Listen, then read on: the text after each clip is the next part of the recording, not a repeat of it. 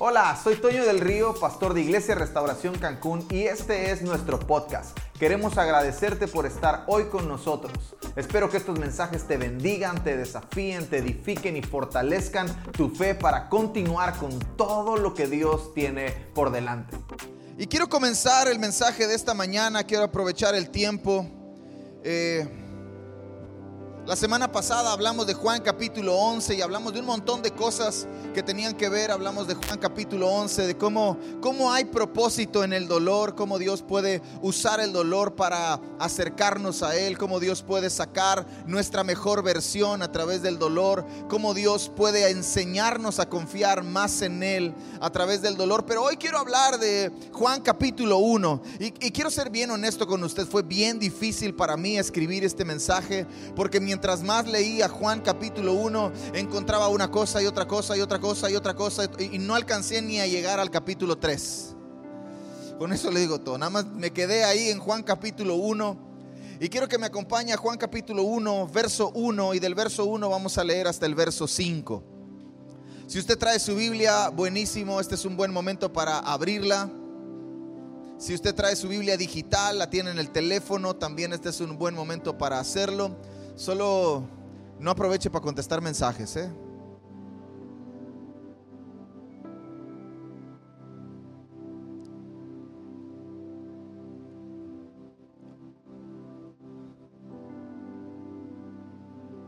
Yo he titulado este mensaje En principio. ¿Dónde comienza nuestra vida? ¿Alguien sabe dónde comienza nuestra vida? Yo he preguntado esto en un montón de lugares y hay varias respuestas que surgen al preguntar dónde comienza nuestra vida. Algunos dicen desde la concepción, otros de pronto dicen cuando nacemos de nuevo. Otros de pronto dicen, pues cuando nacemos de nuestra mamá, o no sé, varias cosas, hay varias respuestas, pero tú y yo tenemos que saber que nuestra vida comienza mucho antes de estar en esta dimensión que llamamos tiempo. Nuestra vida comienza muchísimo antes de todo eso. Y Juan no habló del recuento terrenal de Jesús. Si tú lees el Evangelio de Juan, te vas a dar cuenta que hay varias similitudes con los otros tres evangelios, pero hay algunas cosas que Juan decide omitir porque él sabe que hay algo mucho más profundo acerca de Jesús que tiene que ser conocido. Y la primera cosa que Juan enseña Juan capítulo 1, del verso 1 al verso 5, ahorita lo vamos a leer, pero el primer enfoque de Juan, hablando y escribiendo su carta, es el inicio eterno. Di conmigo, mi vida comienza desde la eternidad. Entonces tú y yo no tenemos un principio terrenal. Entonces Juan está diciendo que tú y yo tenemos un inicio eterno. Pero no solamente que tú y yo tenemos un inicio eterno, sino que Jesús tiene un inicio eterno. Entonces algunos teólogos llaman a estos primeros versos como la preexistencia de Jesús.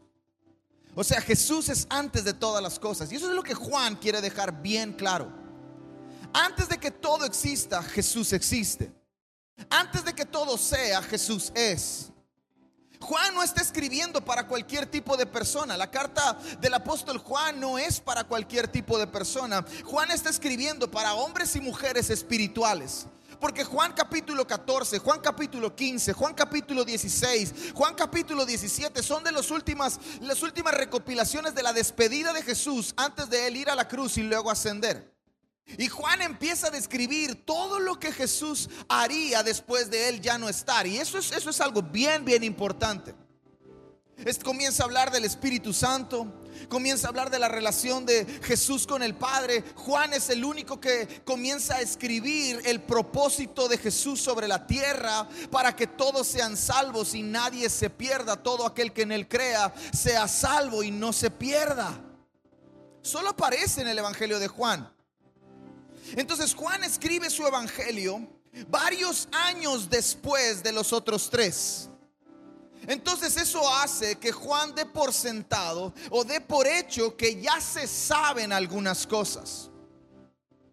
Por ejemplo, Juan no escribe la genealogía de Jesús. Pero algunos otros evangelios sí escriben la genealogía de Jesús y vienen desde dónde nace Jesús y quién fue el tatara, tatara, tatara, tatara, tatara, tatara, tatara, tatara y la prima de quién sabe quién y hasta dónde aparece Jesús. Y algunos evangelios escriben eso, pero Juan no escribe eso. Juan decide comenzar su carta dándole a conocer al mundo que Jesús es antes que el mundo. Entonces eso pone la carta en otra dimensión. Pone el Evangelio de Juan en otra. Hablamos también de, de, la carta de Apocalipsis y cómo esto es también escrito. Algunos teólogos están entre la lucha de que si Apocalipsis fue primero que Juan. Pero no importa si fue primero o fue después, lo importa es que la tenemos. y eso es importante. Ahora sí, vamos a leer Juan capítulo 1, del verso 1 al verso 5. Le voy a leer una versión a lo mejor diferente a la que usted a la tradicional, pero está bien, ¿verdad? En el principio la palabra ya existía. La palabra estaba con Dios y la palabra era Dios. El que es la palabra existía en el principio con Dios. Dios creó todas las cosas por medio de él y nada fue creado sin él. La palabra le dio vida a todo lo creado y su vida trajo luz a todos. La luz brilla en la oscuridad y la oscuridad jamás podrá apagarla. Eso es Juan capítulo 1, del verso 1 al verso 5. Y quiero hablar de algunas cosas. Lo primero de ello es en principio. En principio. La Biblia tiene muchos principios. Usted puede leer la Biblia y se va a encontrar con varias veces en las que la Biblia escribe en el principio como era en el inicio, como era antes, como era ayer y cosas así. Y la Biblia tiene muchos principios o inicios, pero dos de ellos son fundamentales y reveladores para la vida de todo creyente. Dos principios. ¿Cuáles dos principios? El principio que aparece en Génesis capítulo 1 y el principio que aparece en Juan capítulo 1. Si usted puede y es curioso, va a ir a Génesis capítulo 1 y se va a dar cuenta que también dice en el principio. Pero ahora las traducciones más cercanas a los textos originales le quitan el él. Y ahorita le voy a explicar por qué. Ahora Génesis capítulo 1 y Juan capítulo 1 nos dicen varias cosas. Uno revela que podemos iniciar desde lo natural. Génesis capítulo 1. En el principio creó Dios los cielos y la tierra. ¿Se acuerda? ¿Alguien ha leído Génesis capítulo 1 por curioso alguna vez? Entonces en el principio creó Dios los cielos y la tierra. Ahí está hablando del inicio de lo natural, desde lo natural. Pero Juan capítulo 1 está hablando que tú y yo, o que todas las cosas inician desde lo eterno. Y ahí son dos cosas diferentes. Tú y yo podemos basar nuestra vida desde el inicio natural o podemos comenzar a pensar o a creer y a aceptar que nuestra vida no comienza desde el plano natural ni desde este plano temporal, sino comienza desde que Dios pensó en nosotros en la eternidad. Entonces Juan está dejando bien claro eso, que hay dos principios en la vida, que hay dos principios en la Biblia y que tú y yo tenemos que escoger desde cuál iniciamos. Podemos iniciar desde lo natural o podemos iniciar desde lo eterno. Pero además, en principio nos dice que es Dios quien está dirigiendo todo. Es Dios quien dirige, todo. En el principio o en principio creó Dios los cielos y la tierra. En principio la palabra ya existía y la palabra estaba con Dios. En principio Dios está dirigiendo todo. Todo inicia con Él y todo termina con Él. Ahora, yo sé que muchas Biblias dicen en el principio, ¿verdad? Su Biblia dice en el principio. Tu texto dice en el principio. Y eso está bien, es, es parte de poder entender un poquito más fácil el, el, vocabulario bíblico, pero los textos más cercanos al original omiten ese, esa expresión él. Ahora, ¿cuál es la razón de omitir él? La razón es importante porque para los hebreos este principio, en principio, es sin tiempo. ¿Sabe qué es lo que está diciendo? Dios no tiene tiempo. Dios es. Sin tiempo. Entonces cuando Juan escribe en principio, les está diciendo, hey, todo es. No es que será, no es que ya fue, es que es ahora. en principio, es ahora. Entonces yo aprendo algo de este, de solo esta expresión en principio. Cualquier día, dígalo conmigo, cualquier día puede ser el día de un principio. Es que siento que se me está acabando el tiempo. No, cualquier día puede ser el inicio. Cualquier día puede ser el día de un principio porque Dios es sin tiempo. Pero es que pastor, siento que se me está yendo la vida. No te preocupes, cualquier día puede ser el día de un principio. Es que pastor, siento que, eh, no sé, van a pasar muchos años. No te preocupes, cualquier día puede ser el día de un buen principio. Cualquier día puede ser el día de iniciar tu relación con Jesús. Cualquier día puede ser el día en el que tú alcances salvación. Cualquier día puede ser el día en el que tú realmente Cristo se te revele. Y entonces todas las cosas que están aquí, hechas una telaraña, un marollo de problemas, cualquier día puede puede ser el día en el que Dios diga en principio. La segunda cosa de la que quiero hablar es la palabra.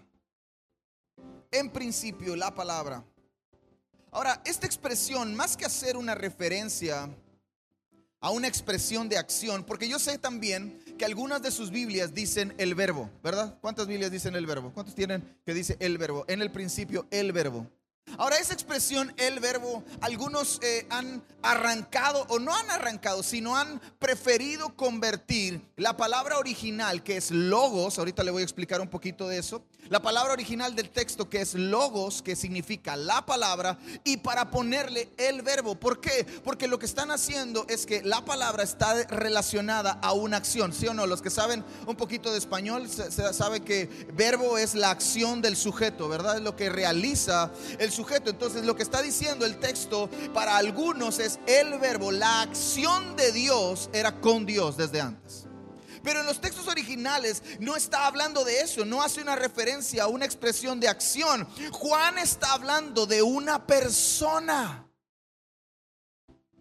El verbo, la palabra, el logos, no es una acción, no es una cosa, es una persona. Entonces, en aquel entonces, los estoicos eran algunos sabios o algunos estudiosos, filósofos, que habían establecido una filosofía donde todo era creado por causa y efecto. Los estoicos se habían infiltrado sus enseñanzas en medio del pueblo romano a través de los griegos y ellos estaban enseñando, todo es creado por causa y efecto que nadie estaba en control de las cosas, que todo sucedía porque algo sucedía antes. Y a eso, a eso era lo que llamaban logos.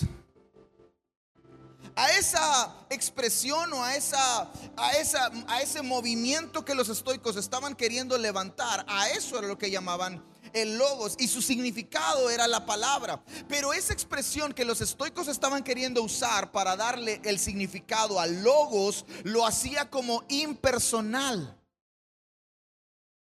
Era una fuerza, para ellos era una fuerza impersonal. O sea, es algo que sucede. Si o no se parece a algo que se levanta todavía en estos días? Queriendo sacar a Dios de la ecuación, tú puedes solo.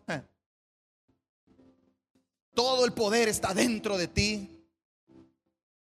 Sí, eso es lo que, eso es lo que sucedía en esos años y, y todavía sigue sucediendo ahora. Y lo único que quiere hacer es sacar a Dios de la ecuación diciéndote todo sucede por una razón. Sí, todo sucede por una razón porque hay alguien dirigiendo la razón.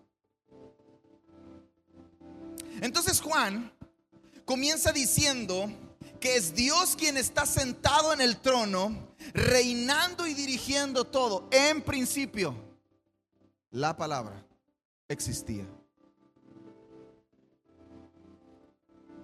Juan les está diciendo a todo el mundo conocido en aquel entonces y creo que a nosotros ahora todavía, que la persona detrás de la creación, aún antes de que todo fuera hecho, es la palabra. Y la palabra es Jesús.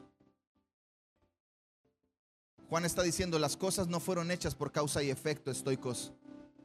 Las cosas fueron hechas porque Jesús está detrás de todo. Porque la palabra ya existía, porque Jesús ya existía. y por Él existen todas las cosas, y para Él existen todas las cosas, y por Él fueron hechas todas las cosas, y sin Él nada de lo que existe hubiera sido hecho. La palabra, Jesús. Entonces, aprendo esto, cuando Dios habla, su palabra es una extensión de Él mismo. Cuando Dios habla, su palabra se convierte en una extensión de Él mismo. Entonces, donde está Dios, está su palabra. Entonces, donde está Dios y está su palabra, está su Hijo. Porque su Hijo es la palabra. Porque Jesús es el Logos. Jesús no es una cosa, Jesús es una persona. Y donde está Dios está su palabra. Y si su palabra es una extensión de Él mismo, entonces donde está Dios está su palabra, está su Hijo.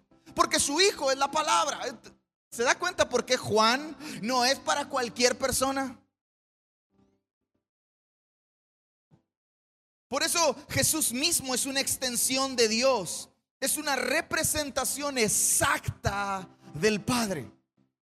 Para los que estuvimos en el grupo Conexión esta semana, pudimos aprender que Jesús responde una pregunta de uno de los apóstoles, de uno de sus discípulos, y les dice, hey, muéstranos al Padre. Y Jesús dice, tanto tiempo he estado con ustedes y todavía no le han visto. El que me ve a mí, ve al Padre, porque Jesús es una representación exacta del Padre. ¿Quieres conocer al Padre? ¿Quieres conocer a Dios? Necesitas conocer a Jesús. No puedes conocer a Dios sin Jesús. Si tú dices conocer a Dios y excluyes a Jesús de la ecuación, no es Dios al que estás conociendo.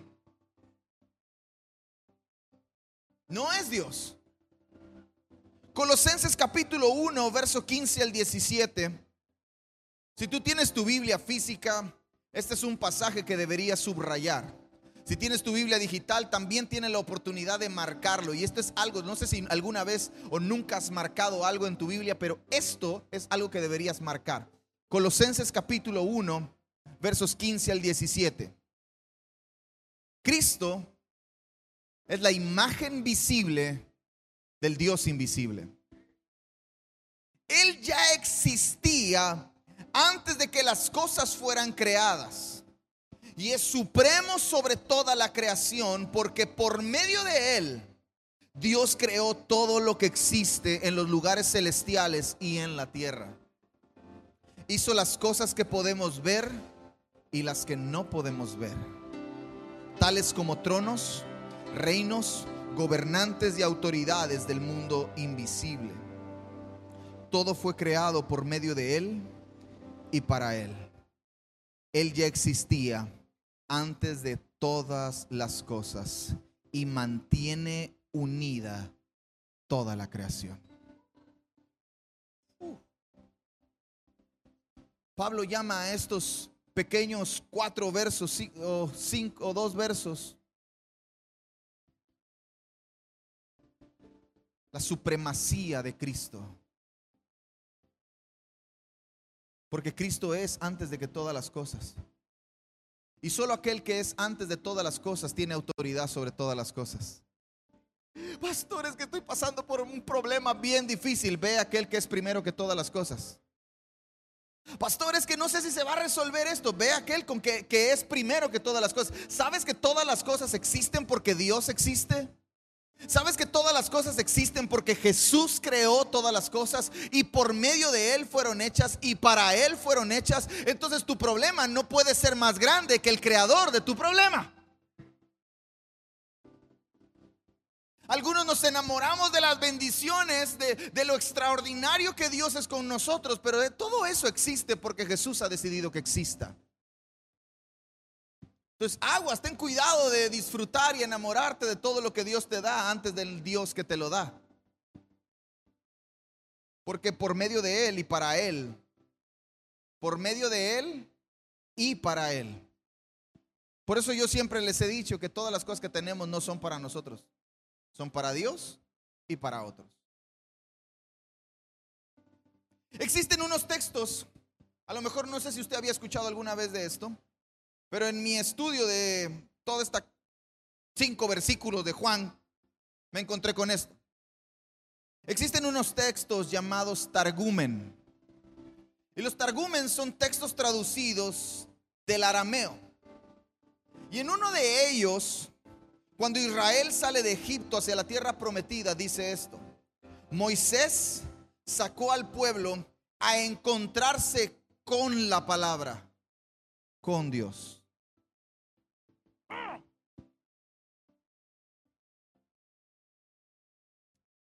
Entonces el plan de Dios no es que tú tengas el logos. El plan de Dios no es que tú tengas el texto. El plan de Dios es que tú tengas la palabra.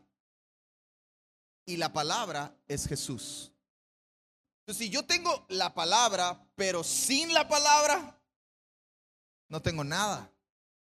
Pero si tengo la palabra y con la palabra tengo a quien es la palabra, esa palabra te va a cambiar la vida. ¿Cuántas conoces a alguien que haya leído la Biblia alguna vez? Y que su vida no se parezca nada a lo que la Biblia dice. Tiene la palabra, tiene el texto, tiene logos, pero en versión estoico. Pero cuando la palabra, el texto, comienza a afectar tu vida, afectar tu manera de pensar, afectar tu manera de comportarte, afectar tu manera de conducirte, afectar tu manera de hablar, afectar tu manera de amar, de perdonar, de relacionarte, afectar tu manera de ser generoso. Entonces no solamente tienes el texto, tienes la palabra y es la palabra la que es espíritu y es vida. Es lo que empieza a cambiar a nosotros. Entonces yo no puedo leer la palabra sin la palabra. Yo no puedo leer el texto sin Jesús, porque todo fue creado por medio de Él y para Él. Entonces Juan está diciendo, hey, ustedes necesitan conocer a quien es la palabra. Dejen de pensar que todas las cosas fueron creadas por una causa y un efecto. Hay un artista detrás de todo esto. Hay una mente maestra detrás de todo esto. Y se llama Jesús. Y Él es la palabra. Y todo lo que tú y yo vemos fue creado por Él y para Él. Y todo lo que tú y yo no vemos fue creado por Él y para Él. Sean dominios, sean reinos, sean gobiernos, sean autoridades. Todo está por Él y para Él. Yo necesito a Jesús. Juan les está diciendo, hey, dejen de pensar en Dios como una forma impersonal. Él es una persona. Y si sigues leyendo los versos 6, 7, 8, 9, 10, 11, 12, te vas a encontrar con Juan diciendo, y Él se hizo carne. La palabra, la voz de Dios se hizo carne y caminó entre nosotros y vimos su gloria como la gloria del unigénito de Dios. ¡Ah! ¿Sabes por qué era, fue difícil escribir ese mensaje? Ahora hay algo que yo, yo he tenido que aprender a disfrutar y espero con todo mi corazón que usted también aprenda a disfrutarlo. Qué bendición tan grande tenemos al poder contar con la palabra escrita de Dios. Por eso si usted no tiene una Biblia, Usted necesita conseguir una Biblia. Si usted está contento con el teléfono, usted no ha aprendido a amar la palabra. Usted necesita una Biblia. Usted necesita la palabra escrita, las hojas, que de ahí, pues está bien leer. Yo, yo tengo un montón de traducciones en mi iPad, tengo un montón de traducciones en mi teléfono, hay un montón de cosas en internet, pero no hay nada con más que disfrute que abrir las escrituras y comer de ellas y dejar que el espíritu de la palabra, que es Cristo Jesús, llene mi espíritu, llene mi vida, me hable, poder rayarla, poder escribir a un lado, poder marcarla, poder subrayarla, poder ponerle colores, poder poner frases a un lado, fechas, tengo textos con fechas, es, es la palabra que está viva. Por eso está viva. ¿Cómo puede estar viva una cosa? Una cosa no está viva. Una silla no está viva. Pero la palabra dice que es viva y eficaz. ¿Quién se sabe el texto? ¿Qué sigue? Que penetra hasta lo más profundo y parte, separa el alma. Una silla no puede hacer eso. Pero la palabra, ¿por qué puede entrar la palabra? ¿Por qué de pronto cuando estás expuesto a la palabra, a logos, a su palabra, a Jesús, ¿por qué de pronto empiezas a sentir como que si te estuvieran hablando a ti? ¿Por qué de pronto, ay, el pastor, alguien le contó mi vida? Ah, nadie me contó nada, no soy chismoso. Nadie me cuenta nada. Es la palabra que entra, es Jesús que sabe lo que necesitas, no lo que quieres. La palabra no te va a dar lo que quieres. Si tú quieres abrir la palabra para encontrar lo que quieres, lo vas a recibir. Pero si tú abres las escrituras con hambre y deseo de conocer a Jesús, es muy probable que recibas lo que necesitas. Y no siempre lo que necesitas es lo que quiero. Y la palabra comienza a entrar y empieza a partir todo nuestro interior y a separar lo que es para vida de lo que es para muerte. Entonces la palabra está viva. Qué increíble bendición tenemos tú y yo de tener la voz inspirada de Dios, su inspiración, su corazón revelado al hombre. Qué increíble que tú y yo podamos tener eso. Gracias a Dios que vivimos en un país con libertad de culto, con libertad de expresión, que tú y yo podemos reunirnos. Pero no sé si sepas, pero hay países en el mundo donde tener una Biblia es, es, es merecido. Te, van a, te, van a la, te llevan a la cárcel, al campo de concentración por tres generaciones y no vuelves a salir de ahí por un texto bíblico, ¿alguien estaría dispuesto a dar su vida por eso? No me respondas, por favor, porque Dios te va a ver. Pero algunos de nosotros tenemos una Biblia de un color, de otro color, de un sabor, de un tamaño, de otro tamaño, de unas letras, de otra. Y ni esas te leemos, sirven como pisapapeles o portavasos o cosas como esas. Tú y yo tenemos que aprender a amar, a abrazar la palabra, porque su palabra no es un libro, su palabra es una persona. Eso es lo que Juan está diciendo. Que las cosas no son el resultado de causa y efecto. Desde el principio Dios dirige todas las cosas y Dios dirige todas las cosas a través y para su Hijo, Jesús. Entonces aparece la tercera cosa, el verso 5. La luz resplandece. Había tanto desorden había tanto desorden en aquellos días que se necesitaba luz. Había tanto desorden en esos días que se necesitaba luz para ordenar. Lo mismo que sucede en Génesis capítulo 1. Y creó Dios los cielos y la tierra. Y la tierra estaba... Vaya Génesis capítulo 1, busque Génesis capítulo 1. Es el libro más fácil de encontrar porque está al principio. Génesis capítulo 1, verso 1 dice, en el principio creó Dios los cielos y la tierra. Y la tierra estaba desordenada y vacía. Y el Espíritu de Dios se movía sobre la faz de las aguas. Y el verso 3, y dijo Dios, sea la luz. Y fue la luz. alguien le emociona. Yo cada vez que leo eso, digo, Dios mío, Qué cosa más increíble. ¿Puedes imaginarte el momento?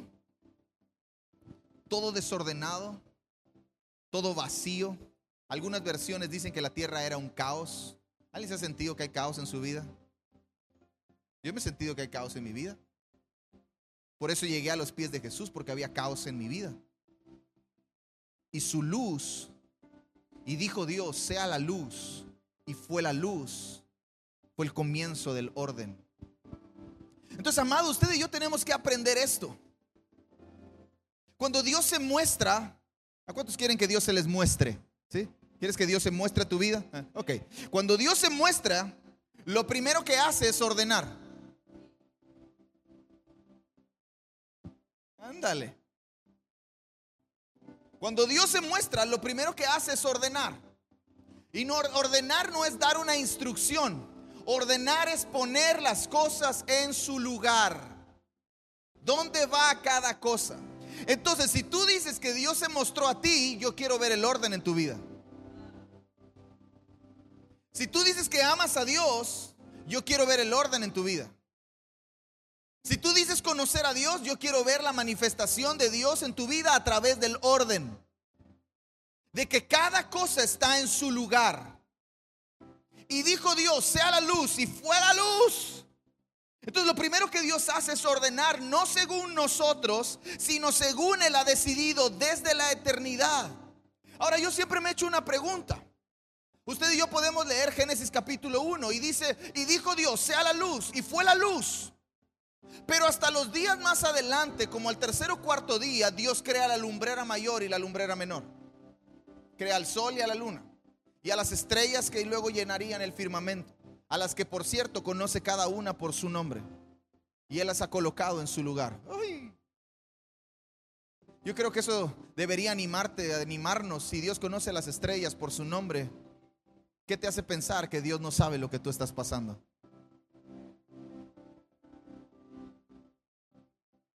Pero hasta el cuarto día Dios hace la lumbrera mayor y la lumbrera menor. Entonces, ¿qué luz? ¿Qué luz es la que aparece en Génesis capítulo 1, verso 3? Y dijo Dios, sea la luz. Y fue la luz. ¿Qué luz? La luz de Juan capítulo 1, verso 5. La luz resplandece. Cristo. Jesús. Jesús aparece en medio de la creación y le dice, hey, Tú existes porque yo quise. Hey, creación, ¿quieres saber quién te creó? Fui yo. ¿Quieres saber quién te formó? Fui yo. ¿Quieres saber quién habló de ti? Fui yo. ¿Quieres saber quién te conoció desde antes de que tú existieras? Fui yo. Dios se estaba mostrando a su creación para que la creación dejara de pensar, o si es que en algún momento la creación podría pensar que todo era cuestión de causa y efecto yo te hice. Alguien debería recibir esa palabra, Dios te hizo. No eres un accidente, no eres una casualidad, no eres un error, no eres una planificación familiar. Dios te hizo. La primera cosa que Dios hace cuando se manifiesta es traer orden. Y resplandece, la luz resplandece para dejar ver las imperfecciones para comenzar a ver los detalles. Y cuando Dios deja comenzar a cuando Dios comienza a resplandecer en la vida de una persona, en la creación, en todas las cosas y se comienzan a ver las imperfecciones y los detalles no son para humillarnos. El plan de Dios nunca va a ser humillarte. Ay, mira qué manchada está esa pared. Ay, mira qué sucia está esa silla. Ay, mira qué mal está el corazón de ese hombre. Ay, mira qué vida tan perversa tiene esa mujer. El, la luz que resplandece nunca va a ser para humillarnos, nunca va a ser para condenarnos. Al contrario, es para comenzar a restaurar y a corregir. Si no hubiera luz para ver dónde están las imperfecciones y los detalles, tú y yo nunca sabríamos por dónde comenzar. Por eso Génesis capítulo 1, y dijo Dios, sea la luz, y fue la luz.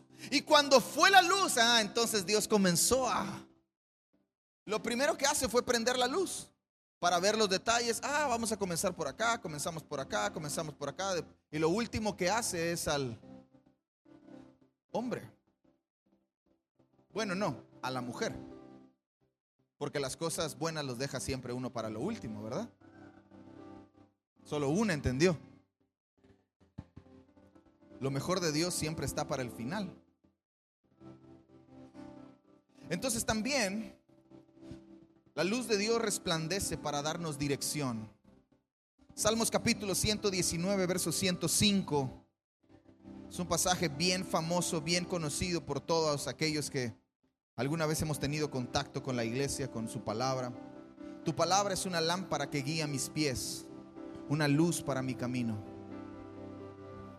Por eso yo siempre he pensado que todas nuestras decisiones tienen que estar filtradas por la palabra, porque es la que se convierte en una guía para mis pies y una luz para mi camino. Si lo que quiero hacer, si lo que quiero decidir, si lo que a donde quiero ir no pasa el filtro de la palabra, no voy, no lo hago, no lo digo.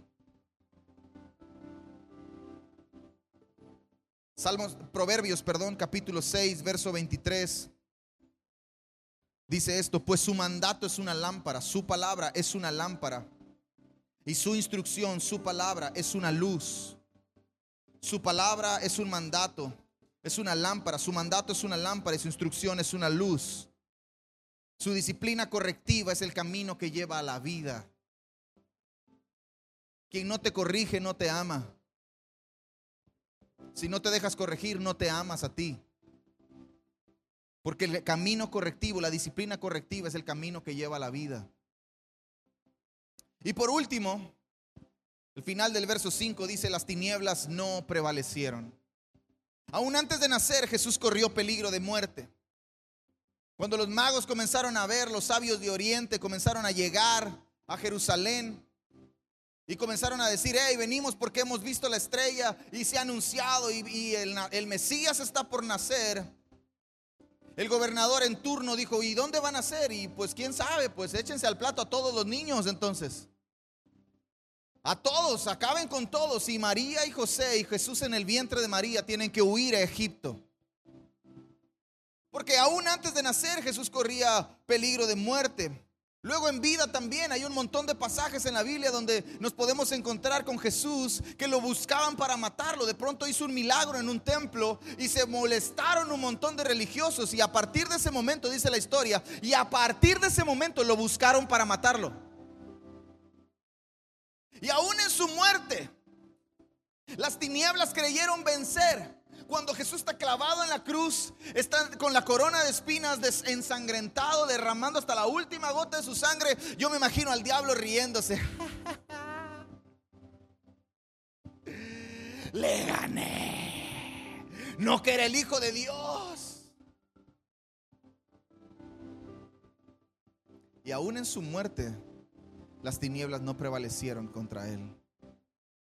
Porque Colosenses dice que en la cruz él clavó y anuló el acta de los decretos que era en nuestra contra.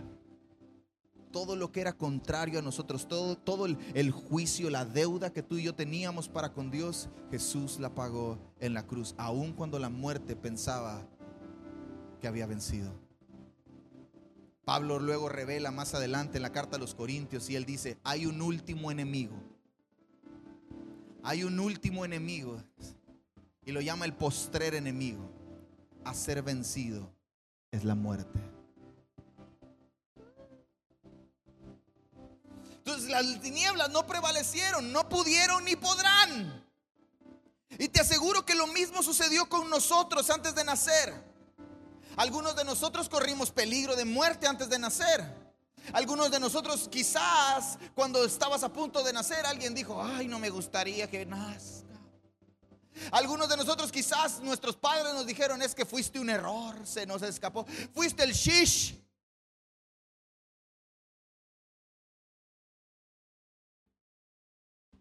Aún antes de nacer probablemente corrimos peligro de muerte.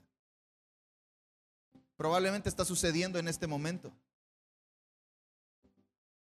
Y así como en los días de Jesús, las tinieblas no prevalecieron. Y hoy tampoco lo harán. Las tinieblas no prevalecerán contra ti. Aun cuando las tinieblas se levanten contra ti, no prevalecerán.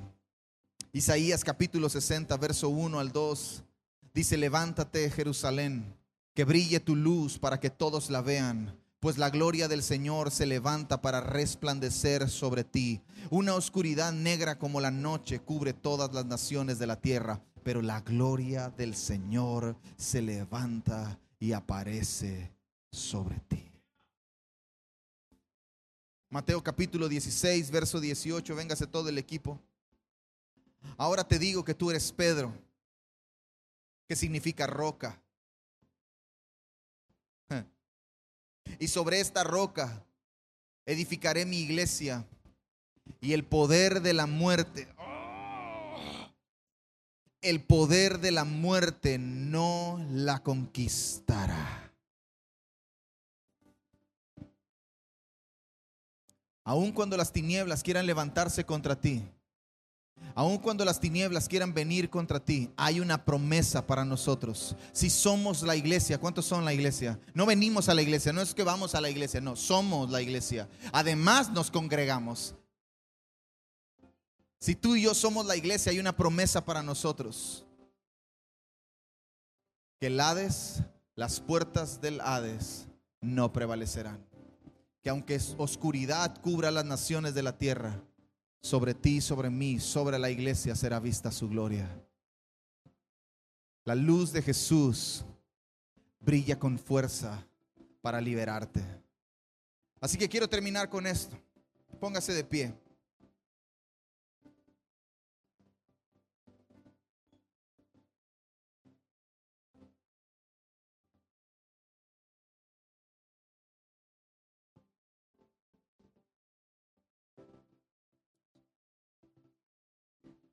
Si la luz de Jesús brilla con fuerza para liberarnos, entonces tú y yo podemos confiar en quien desde un principio reina sobre todo.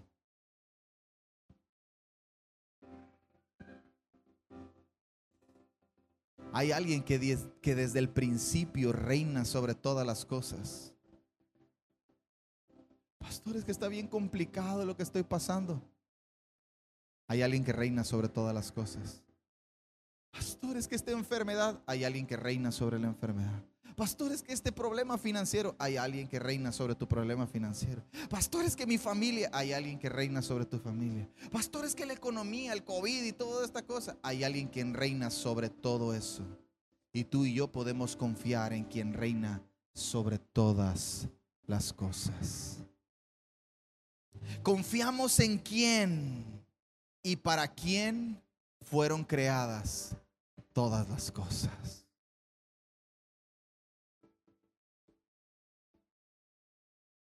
Confiamos en que su luz trae orden. Amén. Confiamos en que su luz trae orden. Trae orden. Si Dios está manifestando tu vida, muéstralo a través del orden. Si tú dices que conoces a Dios, yo quiero ver el orden de Dios en tu vida.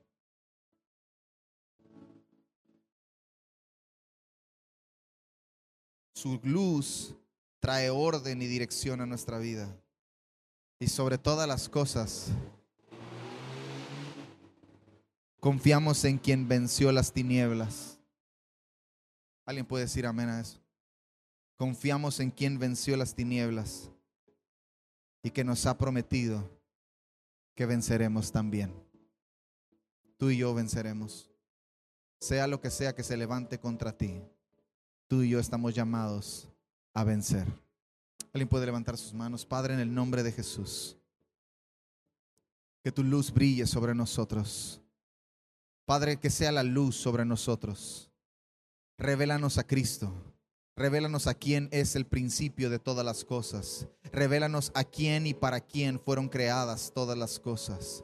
Señor, queremos conocer a Jesús de una forma profunda, cercana, real, transparente, poderosa que cambie nuestra vida. Queremos conocer a, quién es la extensión de tu persona, a quién te revela de mejor forma. Gracias por tu palabra, gracias por tu voz, gracias por la inspiración que trajiste para que se escribiera lo que hoy nosotros tenemos como la Biblia. Gracias. Gracias Señor por dejar tu palabra, tu revelación, el, tu corazón en letras que nosotros podemos procesar, en letras que nosotros podemos leer, podemos conocer y a través de eso tu espíritu, el espíritu de la palabra pueda transformar nuestra vida. Señor, que sea la luz, que sea la luz sobre nosotros porque confiamos en ti. Confiamos en que tú tienes una dirección para nosotros Confiamos en que tú nos mostrarás qué hacer. Confiamos en que tú nos dirás hacia dónde ir. Confiamos en que tú nos hablarás y que tu palabra se revelará a nosotros para traer descanso, para traer dirección, para traer corrección si es necesario. Señor, aceptamos y abrazamos la corrección que tu palabra trae a nuestra vida porque queremos vivir bajo tu orden. Que sea la luz.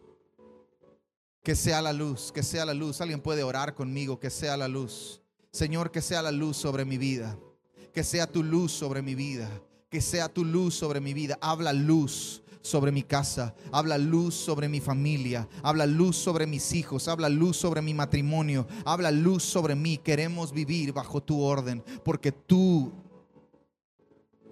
tienes control de todas las cosas. Tú diriges todas las cosas. Señor, confiamos en ti. No queremos basar nuestra vida desde el inicio terrenal.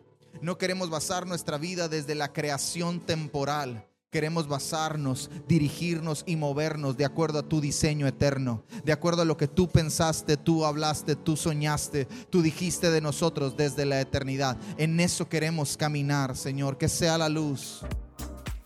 Esperamos que estos mensajes te hayan inspirado, te hayan desafiado, hayan animado y hayan fortalecido tu fe para todo lo que tiene el Señor por delante para ti. Nos vemos en la próxima.